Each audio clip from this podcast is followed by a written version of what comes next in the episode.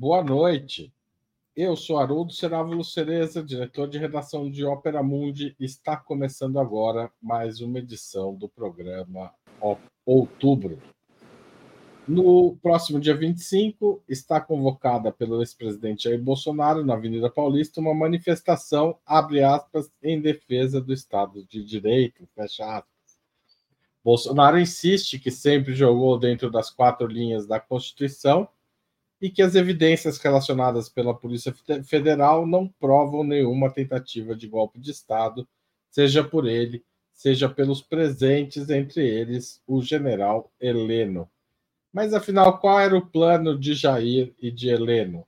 E qual é o plano agora? Para debater esses temas, vamos receber hoje Maria Caloto, professora de Sociologia e Relações Internacionais da Universidade Federal do ABC. Milton Temer, oficial da Marinha caçado pelo golpe de 64, jornalista de profissão, ex-deputado federal pelo PT e fundador do PSOL. E Valério Arcari, historiador e professor titular aposentado no Instituto Federal de Educação, Ciência e Tecnologia de São Paulo. Obrigado a vocês três por mais uma vez estarem aqui em outubro. Eu vou começar com a primeira pergunta. Bolsonaro argumenta ainda que isso contrarie aparentemente todas as evidências, que joga dentro das quatro linhas e que defende o Estado de Direito. Isso tem algum sentido jurídico, além do jogo para a plateia bolsonarista? Qual era, afinal, o plano de Bolsonaro e Heleno? Começo com Maria Carlotto. Boa noite, Haroldo, Milton, Valério. Zé Igor, que está nos bastidores, e todo mundo que está nos assistindo. Bom, primeiro, eu nunca, eu acho que muito raro, se alguém conhecer, por favor, me, me conte, é, alguém que dá um golpe em nome de um golpe, né? Que nomeia golpe de golpe e que, e que diz expressamente que estaria defendendo uma ditadura. Isso nunca é assim. Então, ele dizer que está defendendo a democracia, o Estado Democrático de Direito, tem nenhuma novidade histórica nem política. Né? É, o golpe de 64 também, em tese, foi dado em nome da democracia. Né? Então, o que caracteriza um golpe de Estado não é, obviamente, a autodeclaração dos seus proponentes, articuladores é, e executores. Né? É o conteúdo mesmo do que está se propondo. Né? E, obviamente, ao questionar as, o resultado de uma eleição legítima, né? legitimada internacionalmente, para tentar, é, enfim, impor um outro regime, protelar as eleições, jogar de novo, questionar as regras, né? inclusive depois de ter participado do pleito, é obviamente né, um movimento golpista, não há a menor dúvida, e inclusive com os conteúdos dos documentos que estão vindo à tona, era mais grave ainda, né? Era declarar estado de sítio, era prender né, é, representante de instituições, o presidente do, do Congresso, né, do, do, Congresso, que era o, o, Rodrigo Pacheco, até em alguns casos. Então, assim, é óbvio que pelo conteúdo era golpista. Agora, é, o, é, o Bolsonaro, tanto não é verdade que não existem evidências, que ele declara, a, a sua defesa declarou hoje, né, tendo ele sido é, intimado a depor pela Polícia Federal, que ele só vai falar depois de ter acesso ao total, à totalidade da investigação, porque ele quer saber o que, que se tem lá exatamente. Então, ele sabe que tem provas. Né? Então, é óbvio é, que existem evidências e ele sabe disso e ele está jogando. Veja, o plan... sobre o plano do golpe, qual era exatamente o plano do golpe? Eu acho que nós também dependemos do que a Polícia Federal vai revelar, né? Nós, por enquanto, temos indícios de um quebra-cabeça que está se tornando cada vez mais claro. Me parece que o plano A era ganhar as eleições. Note que a primeira frase dele na tal da reunião, que foi chamada de reunião do golpe, na verdade, era uma reunião política, né, onde eles estavam articulando o golpe sem chamar de golpe. Então é óbvio que não era uma reunião secreta, né? Mas ele abre a reunião dizendo: com a PEC da bondade que está sendo aprovada hoje, é impossível a gente não ganhar as eleições. Então, é óbvio que a corrupção da democracia passava, inclusive, pelo uso do poder político para além de qualquer cenário. Então, o plano A era vencer as eleições. O plano B, vencendo as eleições, e com isso eu concluo, era criar uma situação né, que forçasse as Forças Armadas, ou que levasse, que convencesse as Forças Armadas né, a é, declarar, uma, a, a, pedido do Bolsonaro, né, ele chamaria uma GLO, e aí a, as Forças Armadas interviriam, as eleições seriam suspensas, o, o TSE né, seria, é, é, perderia a jurisdição sobre a eleição, e aí eles passariam a controlar todo o processo eleitoral. Essa me parece o plano, o plano B que, é, que eles estavam tentando colocar em prática. Por que não conseguiram colocar da maneira como havia sido, a meu ver, desenhado? É uma questão que fica para as próximas intervenções. Obrigado, Canoto. Bom ter você aqui de volta. O pessoal comemorando aqui no chat. Milton Temer. Está sem áudio. Simpática, sempre simpática, sempre inteligente, sempre abrindo caminhos para a gente poder elaborar alguma coisa, porque nos falta competência para isso. Boa noite, meu camarada e amigo Valério Arcari. Bom, eu começaria dizendo o seguinte: tem um dado novo, é, é, porque todo, minha, todo, todo candidato ao fascista, Milley na Argentina, Trump nos Estados Unidos, Bolsonaro no Brasil, eles são autoritários em nome da defesa de liberdade, da liberdade individual, do capitalista não ser controlado por nenhum tipo de regulamento, a da, da liberdade individual do torturador torturar quem ele achar que é o inimigo da liberdade dessas concepções específicas. Ou seja, Bolsonaro é um, é um, é um leitor do leninismo pelo lado oposto, porque não representante de uma classe. Ele tem a ideia de que a democracia não é para o conjunto da sociedade. Ele é anti-igualitário, ele é anti-solidário, ele é anti-fraterno, ele tem clareza de que ele defende a liberdade para um setor específico da sociedade. O Estado de Direito que ele defende é o Estado de Direito que garantiria a reeleição dele de qualquer maneira. O Estado de Direito que ele defende é o de invocar o artigo 142 da Constituição para colocar tropas na rua para fazerem o que o Milei está fazendo na Argentina botar uma repressão absoluta em cima dos manifestantes. E ainda por cima usar a alienação de uma parte da classe média contra. Ah, estão impedindo o seu, seu, direito de ir e vir, etc. Essas coisas que você conhece. Mas eu acho que tem um dado a mais a considerar hoje. Vai ser incorporado na tática golpista para atacar o governo Lula a questão de Israel. Isso é uma questão fundamental para eles Bolsonaro, antes de ser presidente da República, sempre participou de manifestações, eu tenho essas fotografias, em que havia duas bandeiras: a bandeira do Brasil e a bandeira de Israel. O, o fundamentalismo neopentecostal é uma das bases sociais da aliança incondicional com Israel contra o povo palestino, qualquer que seja a coisa que se faça. Então, ir para cima de Lula nessa falácia contra a corajosa, corajosa declaração de Lula, que, aliás, foi no mesmo sentido da declaração de Guterres, um conservador português que ocupa agora a Secretaria-Geral da ONU, em classificar claramente o que está acontecendo lá em Gaza é sim uma ameaça séria de genocídio.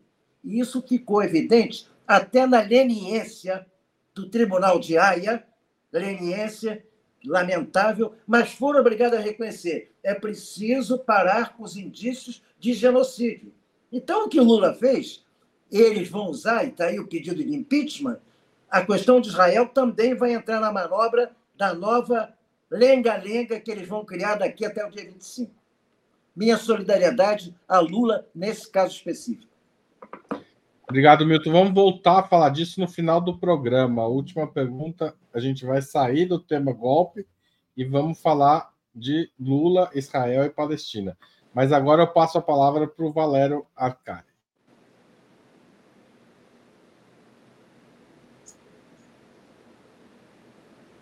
Bom, boa noite a todos. Boa noite, Haroldo. Boa noite, Zé Igor, que está nos bastidores mas sempre pilotando o outubro. E boa noite para o Milton e para Maria Carlotto. E para aqueles que acompanham o programa Outubro, estamos aqui dia 19, uma semana é, nervosa, porque Bolsonaro convoca um ato na Paulista para o próximo domingo, já tem o apoio do governador de São Paulo, da prefeitura de São Paulo, e, portanto, Bolsonaro vai medir forças, vai desafiar a investigação autorizada por Alexandre de Moraes e vai se apoiar na bancada bolsonarista no Congresso Nacional, que já apresentou um pedido de impeachment contra o Lula em função da valente, corajosa, destemida declaração de ontem, que merece o nosso apoio, porque foi um momento de grandeza é, do, do governo, de imensa dignidade. Hoje a esquerda brasileira está de cabeça erguida olhando a esquerda mundial, porque o governo brasileiro assumiu um papel de vanguarda na denúncia da iminente invasão terrestre de Rafa, que é, será o último capítulo de uma estratégia de limpeza étnica e, portanto, merece ser denunciada como genocídio, que é disso que se trata.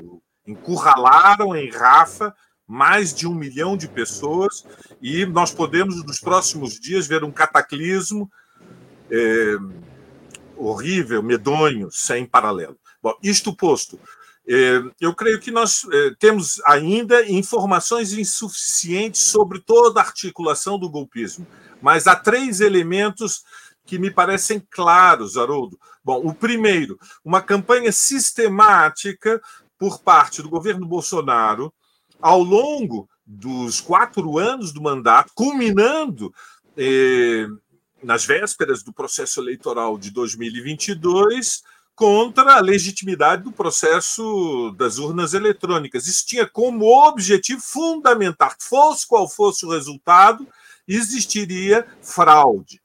Um segundo elemento é que nós temos a minuta do golpe, nós temos um documento que estabelece um cronograma de ação e que passa fundamentalmente pela é, decretação de um estado de emergência, a suspensão do Congresso, a prisão é, de Alexandre de Moraes, eventualmente do Rodrigo Pacheco, e, finalmente, é, a insurreição militar, ou seja, a convocação das Forças Armadas, legalizada em torno do artigo 142.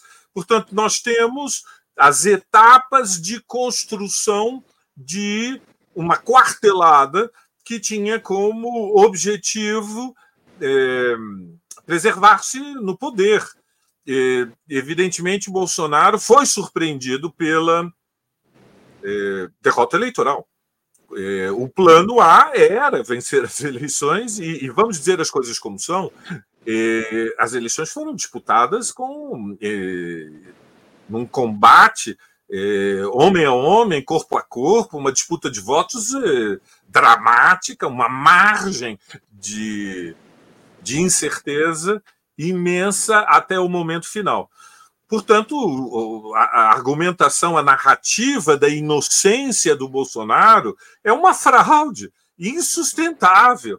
O que nós ainda não sabemos nesse momento é, é são todas as articulações que é, foram feitas e, e, e, fundamentalmente, por que finalmente a, a insurreição não aconteceu depois das eleições, embora tenha acontecido no 8 de janeiro, com um atraso considerável, já depois do Bolsonaro ter saído do Brasil e se escapulido para a Flórida.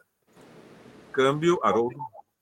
Obrigado. perdão, Haroldo, Haroldo, deixa eu fazer aqui um reparo só rápido e avisar o Valério. Estou com a televisão ligada aqui na frente, é, e a CNN mostra agora de maneira clara o seguinte: bolos faz a crítica, mas tenta se afastar do debate sobre Israel. Eu queria dizer aqui que, neste momento, como até como quadro dirigente do, do PSOL, acho um equívoco, porque, ao contrário, Boulos tem que marcar a sua posição de solidariedade ao que o Lula está fazendo e que está enfrentando, porque ele manterá, assim, a base do PT com ele. Se ele ficar nessa coisa de não posso perder os votos da colônia israelense, ele perde os votos do PT e não ganha os do colônia israelense. Então, é, é uma observação que eu faço, Marelo, a respeito de como a esquerda vem hesitando em todos os momentos de confronto fundamental, fica saindo por caminhos bilaterais, que é coisa que a direita não faz. A direita vai no eixo com sua posição reacionária e contra valores afirmados. Tá certo. É, hoje está difícil manter a pauta aqui, porque de fato as notícias são muito fortes. Mas eu queria manter mais um pouquinho a, a questão do bolsonarismo neste programa. Durante a reunião, a gente vê que o general Eorleno tem e o Bolsonaro tem uma pauta própria também, né? Que vai além do que está sendo comunicado aos outros golpistas. Mas essa pauta de acompanhamento da, dos, dos da, das campanhas eleitorais é muito provável que tenha sido posta em prática, mas provavelmente ela não resume é, esse, esse cenário é, do que Bolsonaro e Heleno tramavam. De todo modo, o golpe não deu certo, seja antes das eleições, seja depois, no dia da diplomação, e não deu certo no dia 8 de janeiro. O que explica o fracasso do golpe, na opinião de vocês, Milton Temer? Bom, o fracasso do golpe, no meu modo de ver, se deve fundamentalmente à falta de apoio externo. Vamos ter claro que eu tenho, não tenho nenhuma dúvida hoje sobre absoluta hegemonia que o bolsonarismo exerce sobre o conjunto das Forças Armadas e grande parte das polícias. Por que, que eu digo das polícias? As Forças Armadas, por uma razão lógica.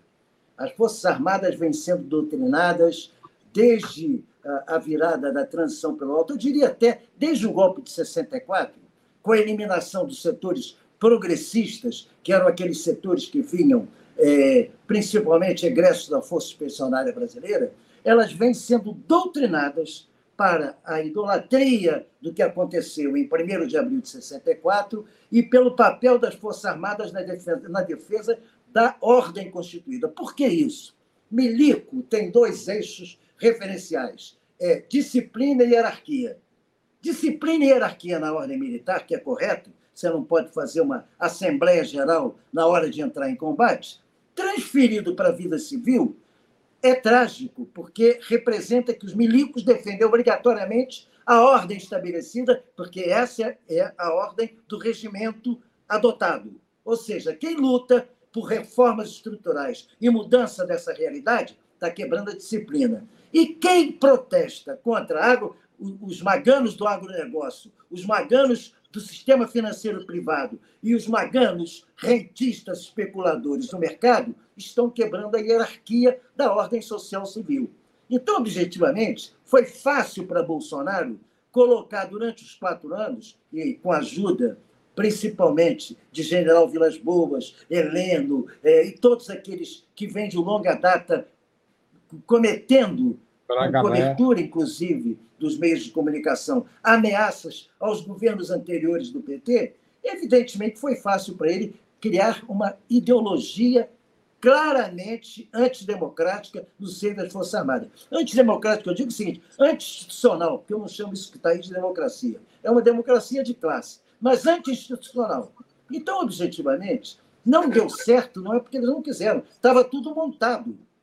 Só que a forma como reagem. E, e, e, vamos ter claro, Biden, Macron e companhia bela, shows na Alemanha, não, re, não reagem por nenhum afeto à democracia e respeito aos direitos humanos. Eles reagem porque internamente, em seus países, estão vivendo problemas semelhantes no enfrentamento com seus populismos. Para o que uma vitória eventual de Bolsonaro no Brasil seria um aporte contra eles. Então, combater Bolsonaro no Brasil e o simbolismo daquilo que havia em torno, inclusive, do próprio Lula, era fundamental. Impedir que houvesse um golpe contra Lula não era defender Lula, é cada um defendendo o seu quintal específico contra as extremas-direitas dentro dos seus países. Então, eu acho que esse é o fator principal que impediu que houvesse uma conjugação daquela mobilização de massa com a entrada dos militares na ocupação garantindo a ocupação. Obrigado, Milton. Valério, ao apoio externo, a falta de apoio externo é fundamental para os fracassos do, dos, das tentativas de golpe? Ou tem algo mais também? Tem algo na base social que, que impede isso? O Valério também quer falar sobre o Boulos, então eu vou deixar o Valério usar um pouquinho mais de tempo dessa vez. Mas não abusa, hein, Valério? Porque senão nós vamos acabar às 10 da noite o programa. Bom, é, bom eu, eu, creio que era bom, Milton, assistir a toda a entrevista do Guilherme. O Boulos, ele é, usou uma tática é, durante essa entrevista, tentaram encurralá-lo, e ele usou uma tática porque ele sabe que se ele começar a responder a, ao debate sobre a situação internacional, começa na, na faixa de Gaza, passa para Venezuela e, e, e, não se sabe onde termina. É sempre uma das táticas da, da direita de evitar o terreno da disputa que lhes é mais desfavorável, que é o absoluto desgoverno da prefeitura do Nunes. E na entrevista, que eu assisti inteira, ele é plenamente solidário com a causa palestina e creio que não há ninguém na esquerda que duvide que o, que o Boulos tem lado, é de esquerda. Mas, evidentemente, toda a estratégia da frente em torno do Nunes com o bolsonarismo é estigmatizar o Boulos como um invasor de terrenos. Ele tem que apresentar um perfil eh, de esquerda que responda às grandes demandas da cidade. Portanto, é um cálculo de tática política. E não me parece é, nem justo, e, e, a rigor, nem me parece muito honesto, é, fazer uma denúncia do Boulos é, nesse momento. É, acho que a prioridade é outra. Não há nenhuma dúvida da posição do PSOL, que é solidária com a causa palestina, denuncia o genocídio, os seus militantes, seus dirigentes, os seus parlamentares estão engajados na campanha contra a guerra em Gaza. Bom, isto posto, entrando diretamente, por que não ocorreu o, a quartelada, o golpe? Eu creio que há diante de um problema complexo, muitos fatores. Bom, em primeiro, o fato de que, de, de, digamos, a, a, a, unidade do bolsonarismo, a coesão interna, não existia no próprio governo, e isso foi é, decisivo.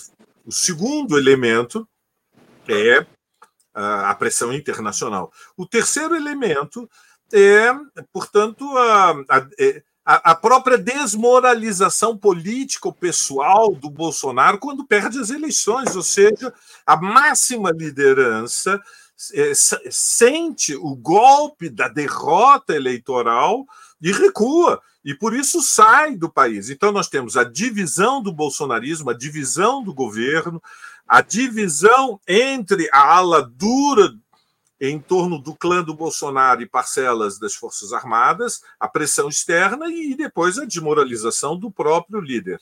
Muito provavelmente, na medida que as investigações avancem, nós vamos ter mais informações e, e, e, e teremos mais clareza.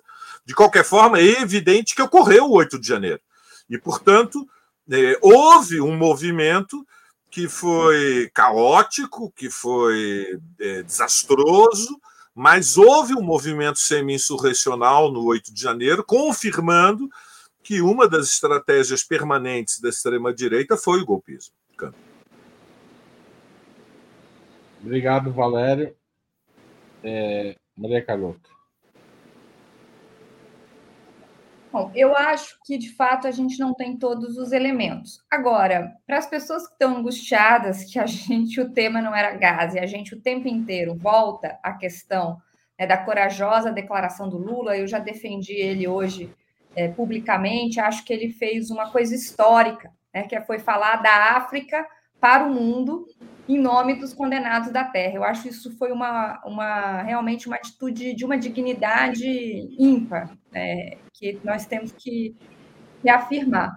Mas por que, que isso é um tema que volta no debate sobre o golpe? Porque eu acho que falar por, é, em golpe derrotado é fazer uma foto de algo que é um filme. Né? Eu não, assim, é óbvio que houve uma derrota daquela tentativa, é óbvio que eles estão encurralados, mas existe um processo. Só o fato deles terem entrado com um pedido de impeachment, o fato deles é, desafiarem a investigação, convocando um ato político, todos esses elementos configuram, a meu ver, né, é, um, uma batalha em curso, né? uma batalha em curso. Então, é, eu, eu, não, eu, eu acho que a gente precisa entender por que, que aquele movimento né, que foi desenhado não, não ocorreu da maneira como era esperado, mas eu não sei se eu falaria em golpe derrotado. Eu acho que é um pouco cedo é, para a gente entender quais são os movimentos que eles ainda pretendem dar. Lembrando que o Trump pode ser eleito, tem tudo para ser eleito, isso muda a configuração né, é, de forças. Então, assim, eu acho que a gente realmente precisa é, considerar todo o fio, né?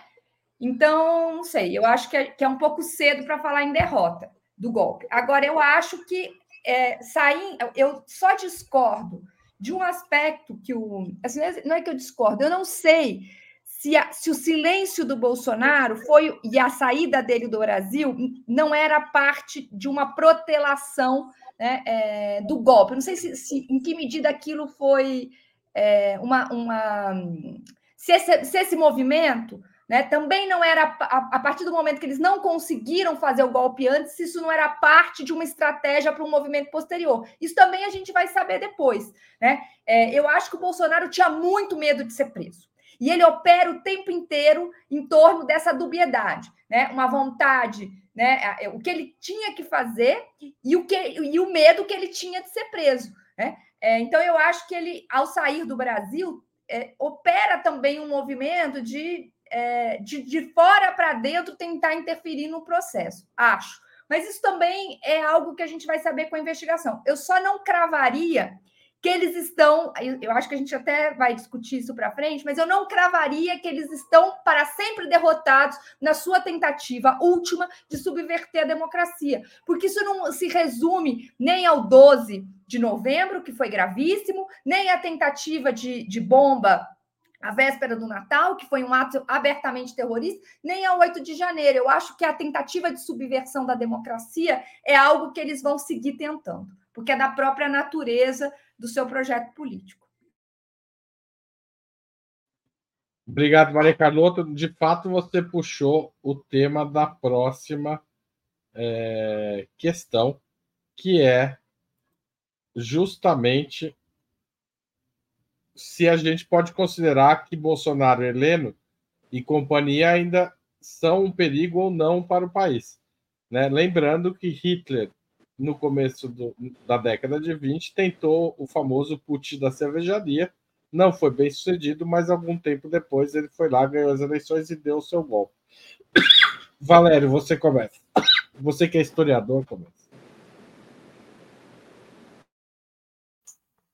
Muito bem. Veja, é, evidentemente, se a esquerda brasileira subestimar o bolsonarismo, vai cometer um erro que é imperdoável. É, este tema atravessou todos os últimos anos. É, há, há, há, divisões na esquerda brasileira sobre a apreciação de qual é, é a, a, a, influência, a audiência, a força política social do bolsonarismo. Eu estou entre aqueles que considero que a divisão da classe dominante não foi ainda é, resolvida. Ou seja, há uma fração da classe dominante que apoia a extrema-direita, que apoia o projeto estratégico que o bolsonarismo representa e que nós estamos vendo agora como se desdobra a sua aplicação na Argentina. Nós estamos vendo ao vivo e a cores. Eu sei que é difícil para a maioria acompanhar o noticiário do próprio Brasil, quanto mais da Argentina, mas é, o, o governo Milei tentou aprovar a lei ônibus, está em vigor o que corresponde a um decreto eh, de segurança que concentra poderes. Ele entrava, através da lei ônibus, eh, ampliar estes poderes excepcionais da presidência por dois anos. Ele tem ainda até abril em vigor o decreto do primeiro dia do mandato, e era uma sinalização do tipo de ajuste que é, fundamentalmente legaliza uma recolonização da Argentina. Ele obedece a um cálculo de alinhamento incondicional com os Estados Unidos, faz toda a aposta de que a saída para a Argentina repousa no investimento externo e, fundamentalmente, no investimento norte-americano. E era isso que o bolsonarismo representava. Subestimá-lo é muito perigoso, ele tem base em fra frações majoritárias nas camadas médias, inclusive em segmentos do que nós podemos chamar é, os trabalhadores que estão entre dois e três salários mínimos, que têm contratos, que têm direitos, e audiência no semi-proletariado em função da capilaridade das igrejas evangélicas. Nós vamos ter uma visão melhor no domingo, qual vai ser a sua capacidade de mobilização, mas a luta política e social no, contra o bolsonarismo não pode ser terceirizada para os tribunais superiores. A esquerda brasileira vai ter que responder ao dia 25 de fevereiro a manifestação do Bolsonaro na Paulista. Nós temos que ter capacidade, a partir da Brasil Popular, da Povo Sem Medo, da CUT, da UNE, do MTST, do MST, dos movimentos mulheres, dos movimentos negros, dos movimentos estudantis, nós temos que ter capacidade de enfrentar, medir forças e convocar uma ação poderosa que seja uma referência nacional para depois do dia 25 de fevereiro, para depois do próximo domingo. Há uma convocação para amanhã do operativo das Frentes Brasil Popular e Povo Sem Medo, amanhã às 5 da tarde. Provavelmente teremos uma. É, uma, uma, resolução sobre o que fazer. Temos o calendário do 8 de março, há que decidir se vamos às ruas antes ou durante o 8 de março. Pode ser um, o 8 de março é, se inspirar na, na, na, apaixonada mobilização do Ele Não de 2018, mas o desafio está colocado. Nós não podemos é, é, entregar é, a disputa com o bolsonarismo, transferir a responsabilidade unicamente para o Alexandre de Moraes, que merece nosso apoio nesse momento. Ou seja, para ser muito claro, todos aqueles que consideravam que o problema no Brasil institucional era abuso de poder dos tribunais superiores e que fechavam os olhos para o drama é, que é o controle que a classe dominante tem as suas diferentes frações sobre o Congresso Nacional, erraram na análise. O Supremo cumpriu um papel na luta contra o bolsonarismo e, neste momento, está à frente de uma investigação que tem dimensão histórica no Brasil, que é, é uma, um desmascaramento de uma operação golpista de quartelada para que ameaçava as liberdades democráticas. A própria existência legal da esquerda brasileira esteve ameaçada. Então, nesse contexto, é, é preciso um choque de realidade da nossa esquerda, ela tem que sair do sonambulismo, tem que tem que é, superar a hipnose eleitoralista e é, compreender que nós temos que nos apoiar na mobilização social e que a luta contra a extrema-direita é o eixo político que unifica todas as causas todas as causas, a reforma agrária, a ampliação do acesso ao ensino superior, as reivindicações feministas, as reivindicações do movimento negro, todas elas convergem numa direção que é o confronto, o enfrentamento com a extrema direita. A mão não pode tremer. Nós temos que sair dessa dessa hibernação política e, e voltar a ter iniciativa. Haroldo, câmbio. Obrigado, Valério. Maria Carlotto. Não, é, como eu concordo, no geral, com a análise do Valério, eu vou trazer um outro elemento para chegar no mesmo ponto que ele chegou, que é o seguinte: eu acho que juridicamente, juridicamente, é muito difícil né, as instituições funcionando é, da maneira como tem que funcionar, à, à, à luz do que nós já sabemos, é muito difícil a não condenação da cúpula golpista. Seria, assim, é, escandaloso demais. Então, juridicamente, do ponto de vista institucional, eu acho que se caminha, até por, por, por, pelas razões históricas que o Valério apontou, e eu concordo, foi a primeira vez que na democracia né, é, se investigou a tentativa de golpe em si e se expôs isso. Foi a primeira vez, porque se o, na, na, ditadura se investigou os, a, a, na, no pós-ditadura, né, as comissões da verdade, depois de muita dificuldade, se investigou e não para punir, mas para, para expor é, é, abusos, é, enfim, é, crimes que tenham sido cometidos contra os direitos humanos. Mas a própria tentativa de golpe é a primeira vez. Então, do ponto de vista da consolidação democrática, de uma cultura democrática, é muito importante o que aconteceu e o que está acontecendo. Então, eu acho que, do ponto de vista jurídico, se encaminha é, nesse sentido. E tanto o Bolsonaro e a sua cúpula, e inclusive o sistema político, sabem disso, que eles vão para a luta política. Porque é na política que o bolsonarismo pode contornar é, o que juridicamente está tá, tá, tá dado, né? Então, eu acho é, que, que, da minha perspectiva, a luta política, e eles sabem disso porque se, né, viram o que aconteceu com o Lula e sabem da importância que teve a resistência política, a denúncia da, né, daquilo sim que era perseguição política, eles vão tentar fazer uma farsa do que foi história, eles vão, fazer uma, vão tentar fazer uma farsa, que é, é operar essa denúncia e tentar politicamente subverter o seu destino, que para mim juridicamente está selado.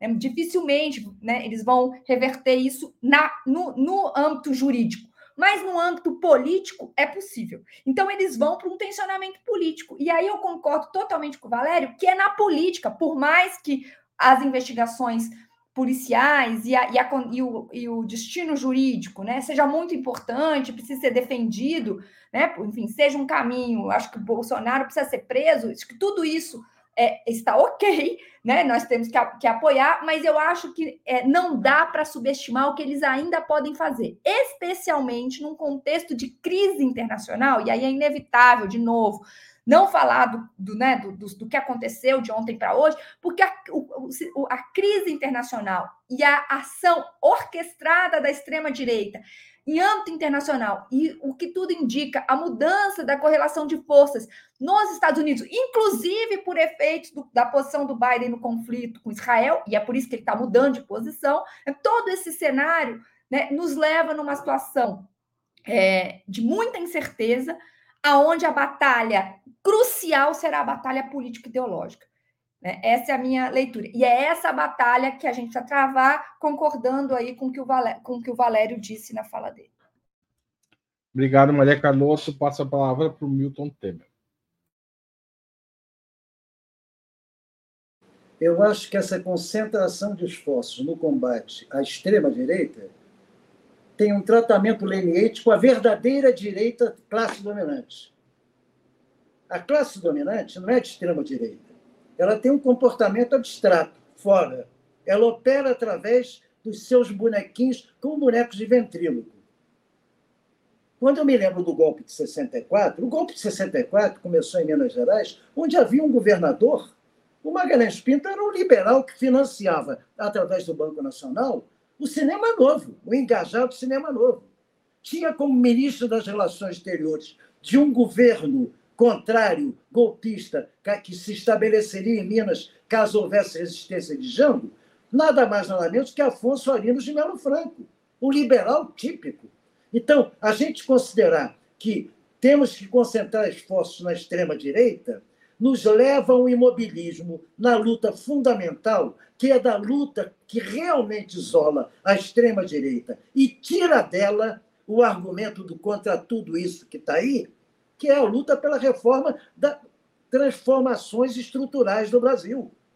A gente fica concentrado na defensiva e deixa de exigir, com a mesma veemência que eu faço e estou fazendo publicamente, Facebook, onde posso, no limite da minha pequenez, a solidariedade Lula, por essa questão do, do de, não só do Netanyahu, inclusive sobre a questão também do, do, do Navalny, a forma de dizer, por que, que eu já vou sair? A mesma veemência que eu tenho na solidariedade, eu tenho veemência em contestar Lula com respeito à, à, questão das reformas estruturais. Quer dizer, não se acerta uma mudança no Brasil, nem se barra a extrema-direita fazendo acordo com Arthur Lira. Arthur Lira fez campanha, colocou camiseta no ato aqui no Maracanãzinho, aquele grande ato, grande ato da campanha do Bolsonaro, a Lira estava com camisa de Bolsonaro. Arthur Lira é um quadro da direita mais reacionária que possa existir nesse país. Quer dizer, eu não. Vamos pensar bem: 8 de janeiro, se não é objetivamente a pressão externa, quem internamente teria se contraposto ao golpe? Quem é que estava mobilizado organicamente para impedir o golpe? Não estava, não havia base sindical, base partidária, base social para resistir. O que houve foi uma derrota. Os próprios telejornais, no início, estavam tratando os golpistas como manifestantes. Ao longo do dia, é que foram mudando para vândalos, mas no começo era manifestante. E se o golpe fosse bem sucedido, acabava a divisão nas classes dominantes que o bravo Valério aponta. Porque é verdade que tinha uma divisão nessa classe dominante. Aqueles jantares que aconteciam em Brasília, estava lá o, o, o, o estava lá, é, enfim, uma série de grandes capitalistas, principalmente do agronegócio, mas estava também o Trabuco. Não estava o Itaú. Agora, vocês acham que se o Bolsonaro tivesse sucesso no golpe, o, o Itaú ia ser oposição ao Bolsonaro? Nem pensar. A direita brasileira sempre recorreu ao autoritarismo quando houve qualquer possibilidade de um ascenso da esquerda. Então, vamos ter claro: concentrar fogo defensivamente para barrar a extrema-direita é fazer composições que nos impedem de lutar pelas reformas estruturais com as quais nós isolamos a extrema-direita. Porque é aí que a gente cria um Brasil novo e impede que, contra o sistema, contra tudo isso que está aí, impede que a direita use essa bandeira para engabelar a grande massa alienada. Obrigado, Milton. Eu vou fazer um intervalo. Já que ninguém mandou superchat hoje, eu vou começar pedindo superchat. Gente, mande perguntas, comentários com superchat. A gente precisa do apoio de vocês para manter e ampliar o nosso jornalismo.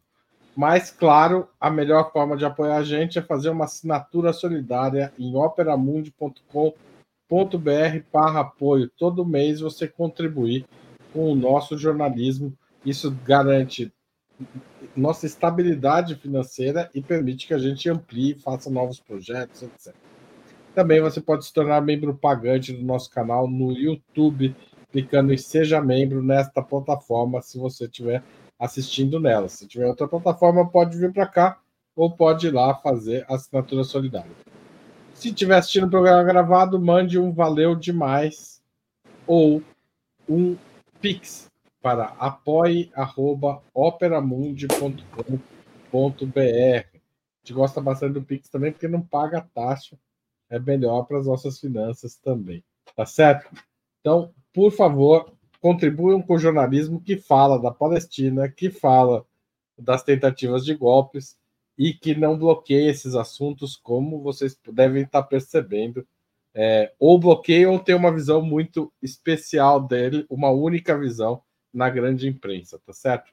Eu vou passar para quarta pergunta, e como hoje, enfim, é, a questão de Israel atropelou de fato a nossa pauta, eu vou antecipar, vou mostrar um vídeo, um vídeo do Lula é, fazendo, falando lá na sua viagem para a África sobre a questão palestina, e na sequência eu vou fazer uma pergunta. José Igor, você consegue pôr a fala do Lula?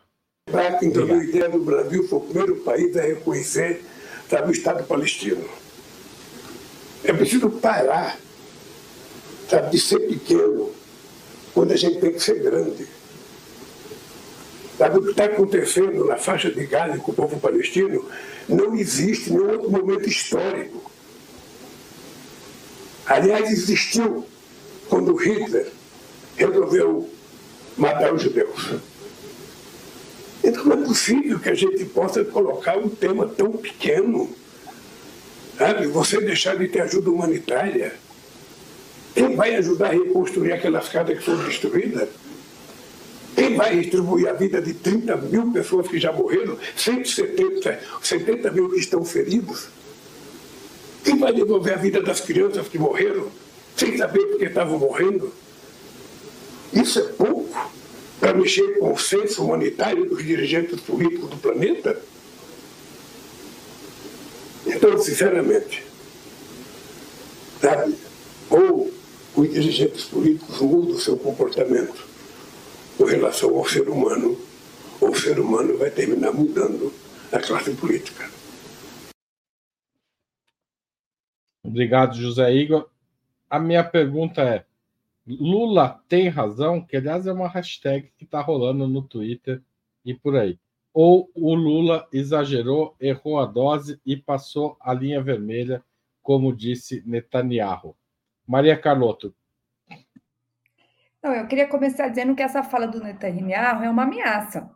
É gravíssimo, é gravíssimo. E eu não entendo porque o Lula não foi o primeiro, assim, diante, porque ele, é, o Netanyahu reagiu depois de ter chamado, né, lá atrás o Brasil de anão diplomático, curiosamente reagiu cinco minutos depois, quase em tempo real, dada a gravidade e a seriedade e a importância dessa fala do Lula. Veja, como eu interpretei a fala do Lula. Né? O que ele diz? Primeiro, é um chamado né, a uma, uma, uma transformação da governança global, em nome dos direitos humanos universais e como princípio né, é, inegociável. Então, é de um humanismo muito profundo.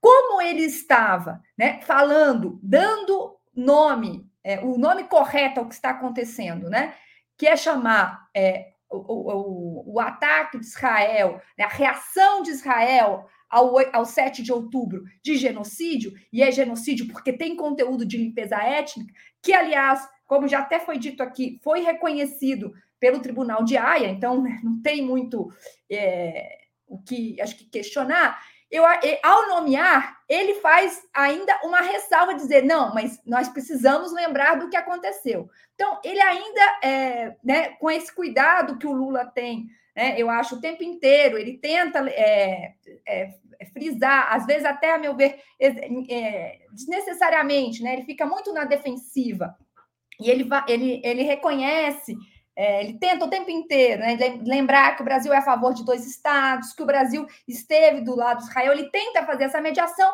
ele fez isso nesse momento. Agora, no que há de essencial, né, porque o resto é fumaça, o que tem de essencial da fala do Lula, que é a denúncia de um, de um genocídio em curso, às vésperas da, da do é, avanço de Israel sobre os limites da onde está a população de Gaza, porque primeiro manda para o sul, né, deslocamento forçado, o que já é gravíssimo, né, em condições desumanas. Então eles deslocaram milhões de pessoas para o sul da faixa de Gaza. E agora eles vão invadir por terra essa essa essa parte do território. Isso será um massacre. Então a fala do Lula, né, a meu ver, foi é, correta, veio no sentido absolutamente correta, e ele tem razão de denunciar tanto é, a, um sistema de governança global incapaz de defender efetivamente a vida das pessoas, os direitos humanos, né, e, e, enfim, os direitos fundamentais, quanto a gravidade do que está acontecendo na iminência do que, do que pode vir a acontecer. Então, foi o momento correto,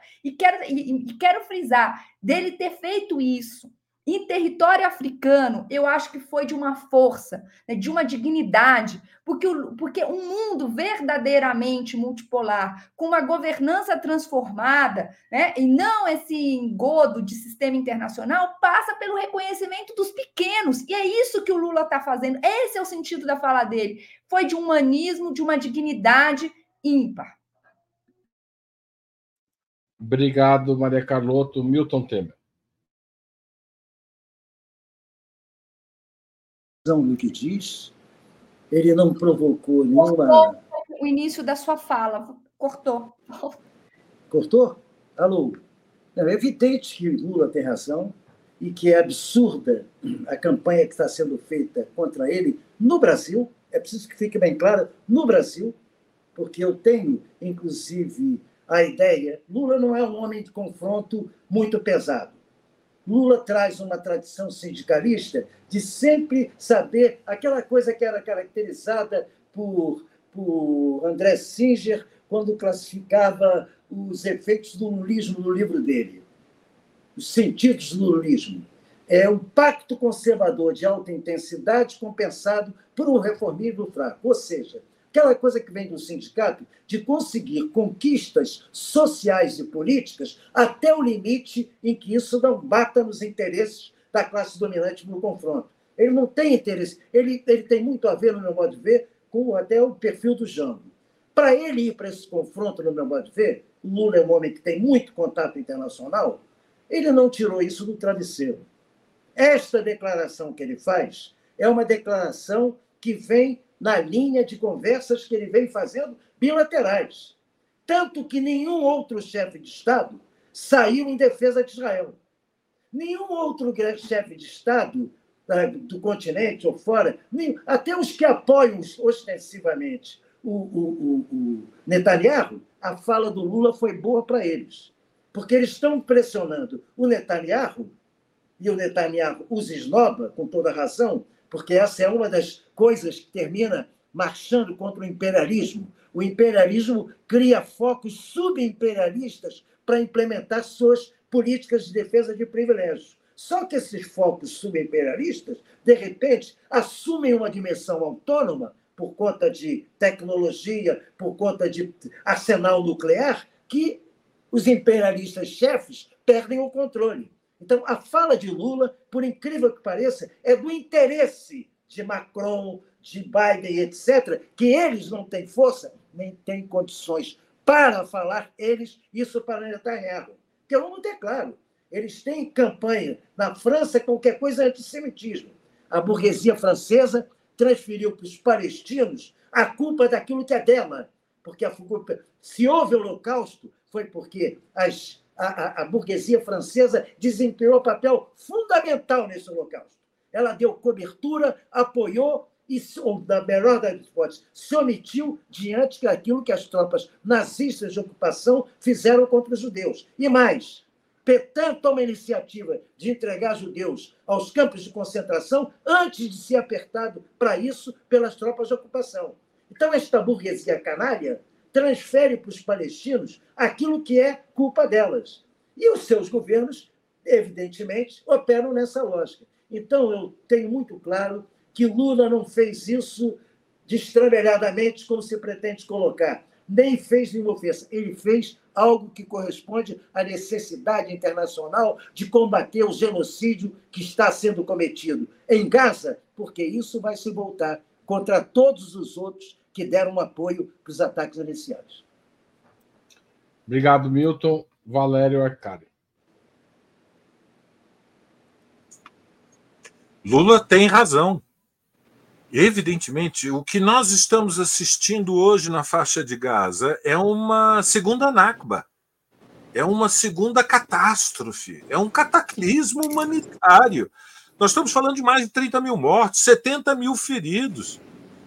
Nós estamos falando da destruição de 85%, quase nove em cada dez construções na parte norte da faixa de Gaza e 70% de, de, de Gaza é, já foi demolida. Nós estamos falando das residências, mas nós estamos falando das escolas, dos hospitais, das ruas, das comunicações, de tudo.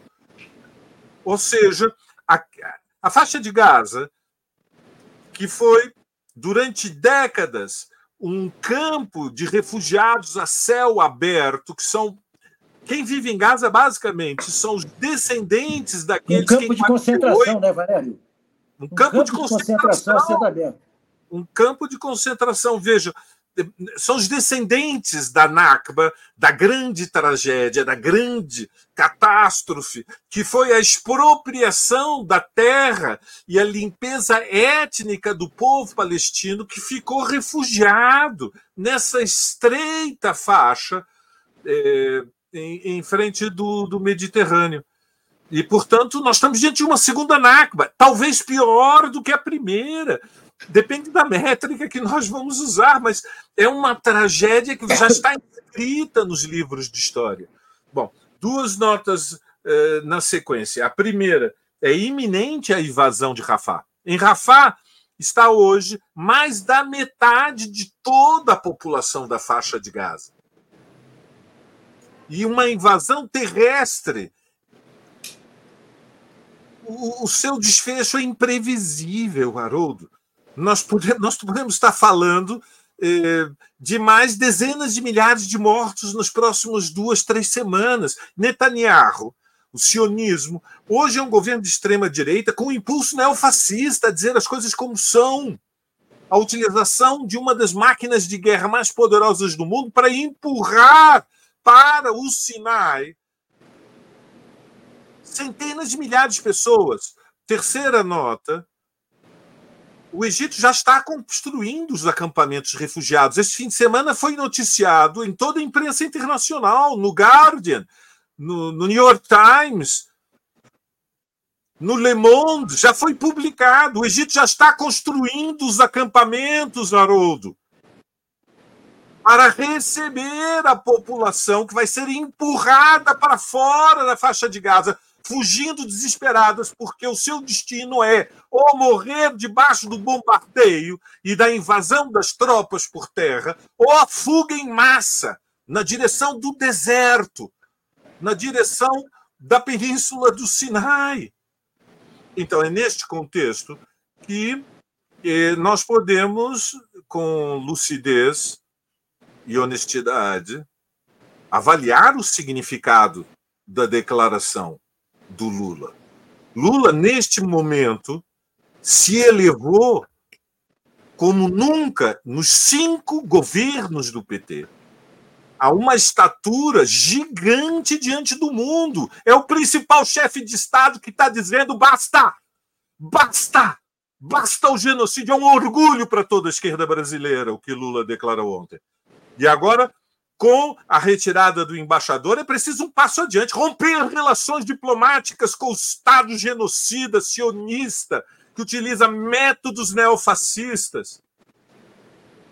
Não há mais o que preservar nas relações com o Estado de Israel. E não se engane, embora a tragédia de uma derrota histórica ameace a causa palestina, o destino de Netanyahu será implacável porque os tiranos, os monstros, é uma questão de tempo, serão derrotados. E todos os que perderam a vida, o seu sangue estará na bandeira do povo palestino, e a bandeira vermelha de toda a esquerda mundial. Nós nunca perdoaremos, nunca esqueceremos. Grande Lula. Obrigado, Valério. Eu queria agradecer os quatro superchats que recebemos de super stickers. Danilo Silva, que falou ser persona não grata de Israel é um privilégio. Júlio César. Ao, ao Francisco Portugal, que diz que Lula está certíssimo, sem anistia, salva Portela, Palestina livre. Aliás, nós vamos ter um programa sobre samba essa semana, sobre a Vai Vai, porque a Vai Vai irritou a direita na quarta-feira com Tobias da Vai Vai. Então, é, você que lembrou do carnaval, esse tema vai estar presente essa semana em Ópera Mundi às 11 horas quarta-feira. É, Carlos Alberto Campos mandou Lula tem razão, parabéns, presidente Lula. O Júlio César disse: Meu Deus, os países precisam parar esse genocida. Vou passar para a última pergunta da noite, é, sobre ainda Lula e Israel. Houve um pedido de impeachment, 91 deputados o que dá um pouco menos do que um quinto do Congresso, é um número expressivo de deputados, pediu impeachment do presidente Lula, entre eles 20 parlamentares de partidos de centro-direita ou direita, mas que são da base governista. Por que essa reação? E a mídia é, hegemônica está batendo muito pesado no governo por conta disso. É a direita e a extrema-direita estão aliadas contra Lula neste momento? Nesse aspecto? Milton Temer começa. E é para você repetir a pergunta aqui rapidinho. Isso é o final da pergunta. Tá repete. Agora fui eu que não abri o microfone. Direita e centro-direita estão unidos contra Lula na questão de Israel? Sem nenhuma dúvida, sem nenhuma dúvida, isso fica claro na desonestidade editorial, por exemplo, do, da Globo News. Está um escândalo. Tá um, ontem conseguiram fazer uma reportagem inteira sem ouvir, só ouvindo um lado, inclusive ouvindo essa figura estranha que virou protagonista depois da crise geral, que é um, um representante do Stand With Us, que é uma organização americana financiada pelo sionismo norte-americano, que é um lobby pesado e que opera no Brasil com liberdade total e com espaços que não se dão, por exemplo, para a Federação Árabe Palestina, que não se dão para os órgãos de solidariedade com a Palestina, que não se dá sequer para os judeus não sionistas, que estão contrários a isso que o Estado de Israel está fazendo na Cisjordânia e em Gaza. Ao contrário, essa direita que é, é tão preocupada, eles, por exemplo, eles não fecham com o Bolsonaro, mas objetivamente na, na questão do neoliberalismo, na questão das relações internacionais, eles não vacilam. Eles estão do lado de Israel, do lado dos Estados Unidos e ponto. Não quer conversa. Não tem uma interpretação de contraponto para isso. Isso é assintoso. Eu acho. Agora, o que é importante considerar é que isso aqui no Brasil tem a ver com interesses econômicos, com interesses de financiamento, de construtoras, de esses é, rentistas de sistema financeiro, enfim, o lobby sionista no Brasil é muito pesado, é muito pesado. Então, esse lobby sionista consegue unificar todo mundo em cima do antissemitismo consegue. Quer dizer, quando se combate o sionismo, não se está sendo antissemita. Combater o sionismo é combater uma ideologia colonialista, xenófoba e racista. Não tem nada a ver com combater judaísmo. O judaísmo é uma questão religiosa, é, e se por um acaso quiserem entrar no antissemitismo, semita sou eu, árabe. Não é semita o, o, o eslavo eh, do norte da Europa que vai para o Estado de Israel e se assume como semita. Semitas são os palestinos. Eles é que estão sendo alvo de um antissemitismo brutal. Então, objetivamente, ser antisionista, e eu sou antisionista, não tem nada a ver com ser antijudeu, nem de perto. Minha irmã era casada com um judeu, é viúva de um judeu que quem eu é, virei irmão, meu dentista é judeu, meu médico é judeu, tem nada a ver uma coisa com a outra. Agora, sionista, eu sou contra, inclusive, os sionistas cristãos. Esses são um perigo e esses determinam a posição do governo americano, que é a igreja neopentecostal. Vocês já repararam a quantidade de pastores que estão esperando a, a volta do Moisés e que fazem sua pregação com aquele candelabro é, é, israelense atrás deles. O candelabro Então, objetivamente, não tenho, não tenho dúvida.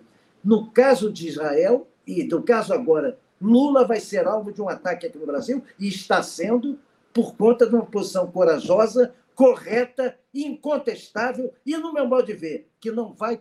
E, e, chama atenção. É bom que esse pessoal dê uma olhadinha no Haaretz. Eu dei uma olhadinha no Haaretz, que é o principal jornal de Israel hoje. Não tem uma linha sobre a questão do Lula. No Brasil se faz um escândalo, se dá uma cobertura a Netanyahu que nem o Haaretz dá sobre esse tema. Obrigado, Milton. Valério Arcado. Bom, é, é incrível, né? Há coisas no Brasil que são meio surreais. Agora, os bolsonaristas decidiram apresentar um pedido de impeachment contra o Lula porque ele fez um discurso humanitário pelo cessar-fogo contra o genocídio. É, evidentemente, é uma, uma manobra diversionista que tem como objetivo é, incidir sobre uma parte da sua base social evangélica que, por razões que nós poderíamos talvez comentar no outro dia, foi doutrinada em torno da ideia de que há um destino histórico para a humanidade refundar a, a civilização em torno da promessa messiânica é, em, Jerusalém. A ideia, portanto, do, de uma ressurreição do Cristo. É, é a manipulação destes, é, dessas expectativas milenaristas que nós compreendemos, porque são uma esperança que, para aqueles é, que seguem ah, o, enfim, a interpretação evangélica do cristianismo é um, é uma, é um ponto de apoio, é um consolo, é, é uma. Enfim, é, uma, é um amparo diante do desamparo do mundo. Né? É, é uma manipulação política totalmente desonesta e é parte de uma tentativa de incendiar a sua base social, Haroldo, para o ato do próximo domingo. Quer dizer, nós estamos, sejamos lúcidos, estamos aqui numa conjuntura no Brasil em que a questão decisiva é o desfecho da investigação que cerca o núcleo golpista e que pode liquidar a direção política do neofascismo.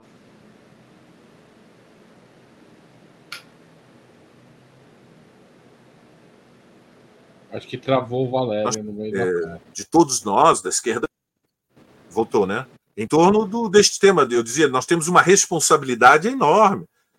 E, e, portanto, o pedido do impeachment é um ato de diversão para é, agitação política da base do bolsonarismo e uma tentativa de massificação do próximo domingo. É, não tem nenhuma possibilidade de progredir, mas ela é, precipita uma clivagem dentro do Congresso Nacional, porque a base política de apoio do Lira depende do alinhamento do bolsonarismo, ou seja, sem os 120 bolsonaristas que entre os do PL e os que estão em outras legendas de aluguel, é, sem esses 120 votos, Lira não tem o poder de barganha no Congresso Nacional. E, e, ele, evidentemente, não pode dar prosseguimento a esse pedido de impeachment sem precipitar uma crise institucional cujo, cujas consequências são inimagináveis. Portanto, eu acho que é um ato de teatro, é uma coreografia, é uma diversão, é, não merece ser levada a sério, tem que ser denunciada, e creio que a reação solidária que nós vemos já pelas redes sociais hoje é, são uma resposta. É, e, inclusive, nós teríamos que pensar se não, não, não se abre uma circunstância na qual é, manifestações de solidariedade com a causa palestina conseguiriam, nessa conjuntura pós-declaração do Lula, ter uma audiência mais elevada, porque agora nós temos uma bandeira concreta para voltar às ruas. Né? No sábado houve uma manifestação uh, numa praça aqui em São Paulo e há que pensar se não é se não é uma oportunidade para voltar às ruas. Palestina livre, Lula tem razão, são duas bandeiras que podem talvez mobilizar um segmento mais amplo da vanguarda. Haroldo Câmbio. Obrigado, Valério. Maria Canoto. Bom, é, eu vou organizar em, em, cinco pontos, eu acho. O primeiro é que a crise internacional é brutal. Ela é econômica, ela é política, ela é militar, ela é ambiental, ela é social. Esse é o pano de fundo da polarização, da, das tensões, e eu acho que a gente precisa ter isso é, muito é, vivo, porque neste contexto, certo? Tudo pode acontecer e a gente tem que estar preparado para uma luta política de alta intensidade. O segundo ponto é que, assim, eu acho que é importante é, também frisar, é que justamente nesse contexto, né, as, as questões nacionais e internacionais, elas estão muito mais misturadas do que a gente pode imaginar. É por isso que a gente começa falando sobre bolsonarismo, e não tem como não falar da, da, do conflito Israel-Palestina, ou, ou Hamas, sionistas contra Hamas, ou, enfim, contra os palestinos. Esse cenário, né, é, ele é totalmente presente dentro da disputa nacional, e ele pauta, né, ele está tá tudo é, muito misturado. O terceiro ponto é que a fala do Lula foi muito pensada. Ele escolheu o lugar, ele, ele escolheu o time, sabe? Nós já, já falamos aqui, né? Ele escolheu falar desde a África, porque era este o sentido que ele queria é, dar. Né? Ele estava falando em nome dos mais fracos, daqueles que ninguém defende.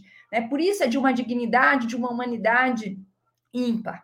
Ele quis falar é, às vésperas da invasão de Rafah. Então, eu acho que tem um, um, um, Foi muito pensado. Lula não agiu de improviso, como as pessoas querem colocar. Ele pensou e ele sabia que tinha retaguarda para fazer, pelo menos do ponto de vista internacional. O quarto ponto é que nacionalmente ele precisa de retaguarda. Então é muito importante que a gente saia nesse momento em defesa dele, publicamente, nas redes sociais e em demonstrações é, de rua, porque essa questão vai ganhar rua.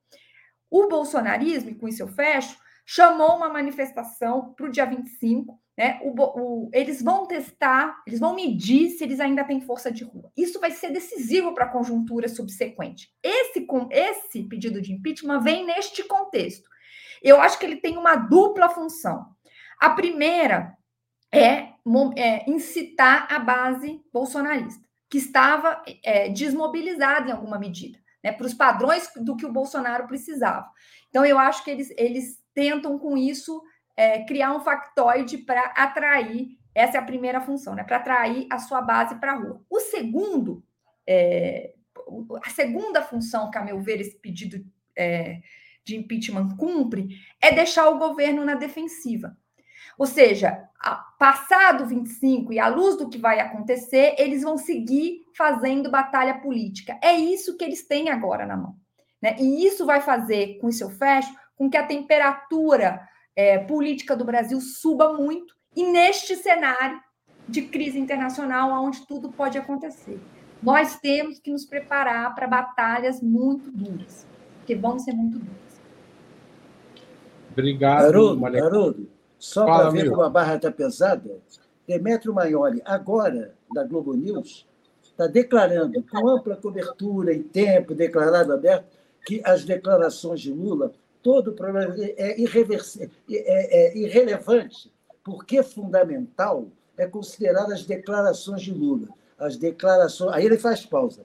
As declarações de Lula são indecentes, são obscenas, e ele nos representa. Então, nós viramos no plano internacional para você sentir como a direita dita democrática não vacila em se unir com o extremismo de direita para atacar o que Lula fez com muita razão. Obrigado, Milton. Obrigado, Valéria. Obrigado, Maria Carlotto. Mas antes de encerrar, vou colocar na tela, está rolando abaixo assinado. Para quem concorda com Lula, Lula tem razão.com, tá certo? Se você concorda e que acha que ele tem razão, esse é o lugar para expressar sua posição. Tá certo? Obrigado, Valério, obrigado, Milton, e obrigado, Maria Carlotto, por essa, por mais um outubro. Voltem sempre. Valeu, tchau, tchau.